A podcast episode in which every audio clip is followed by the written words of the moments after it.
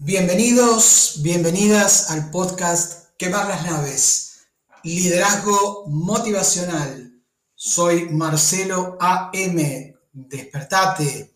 Y el tema de hoy es los enigmas de la mente motivadora. El mayor descubrimiento de todos los tiempos es que una persona puede cambiar su futuro simplemente cambiando su actitud. Oprah Winfrey. Vamos a bajar un cambio. Claro, se impone en estos asuntos un tono de voz muy alegre, más alto, muy arriba, connotando una alegría que a veces no tiene que ser tal. El liderazgo motivacional se trata de estimular las capacidades propias y adquiridas. Motivar es darle a otros, a otras, las herramientas, las razones para que los milagros ocurran. Ser líder y ser un líder motivador no es lo mismo. Existen infinitas maneras de potenciar el liderazgo. Una de ellas es la vertiente motivacional, lo emocional, lo etc. Nadie descubre ahora la rueda, pero sí cómo gira la rueda. Te lo cuento, muchos de mis colegas, los mejores, preparan justamente a los líderes destacados en empresas trascendentes de todo tipo y lo hacen, evidentemente, muy bien. Me preguntan por qué tomé el camino más difícil, el motivacional, ese camino de negociar, negociar, negociar y así ad infinitum. Una vertiente del liderazgo, sin duda, compleja. Respondo casi sin pensarlo demasiado, que es porque creo que en la negociación se basa el destino de la humanidad. El liderazgo motivacional se basa, para un servidor, en la co-creación de sistemas de participación en las organizaciones, obviamente con las demás personas. ¿Sabes cómo funciona una mente motivada? Algunos tips breves para compartir con vos. Visión estratégica. Capacidad de ver el futuro del negocio. Inspiración. Estimulación de posibilidades y capacidades de los demás. Compromiso, negociación con los colaboradores, colaboradoras. Posibilidad, concreción del objetivo. Socialización, necesidad del otro. Creatividad, mezcla de experiencias, relación de información inconexa, novedad.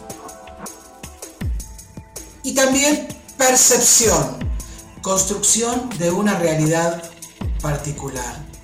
Más allá de estos tips, hay una historia que refleja lo que quiero compartir con vos. ¿Te la cuento? Te la cuento, dale. El regalo de los insultos, Paulo Coelho.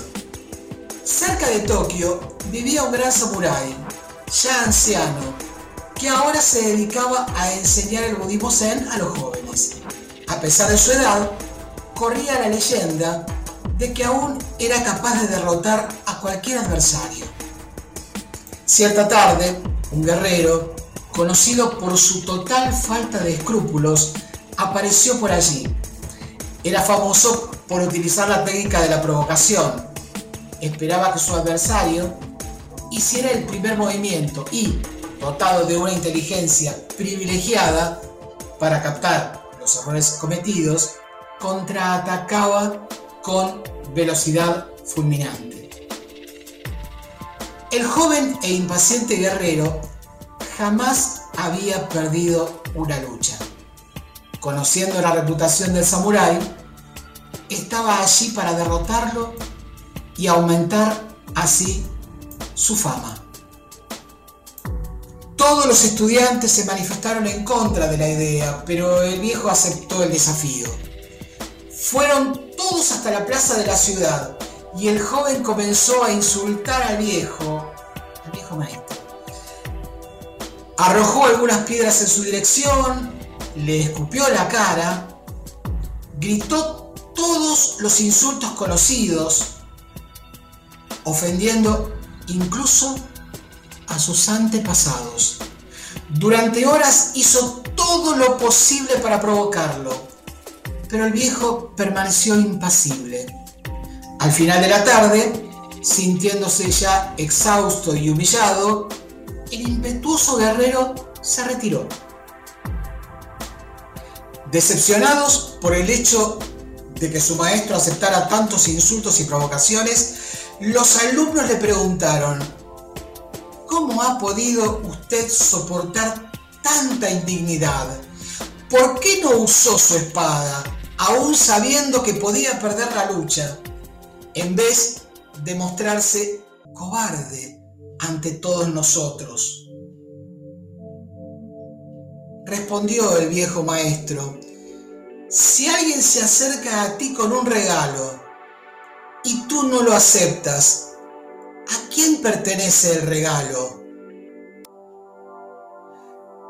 A quien intentó entregarlo, respondió uno de los discípulos del samurái. Pues lo mismo vale para la envidia, la rabia y los insultos, dijo el maestro. Cuando no son aceptados, continúan perteneciendo a quien los cargaba consigo. Quemar las naves. Liderazgo motivacional. Los enigmas de la mente motivadora. Episodio número 3. Soy Marcelo AM. Despertate y contame, por favor, a través de las redes Marcelo Albónico Mourelle, ¿qué te pareció este nuevo podcast? Nos encontramos muy pronto. Seguimos juntos. Despertate.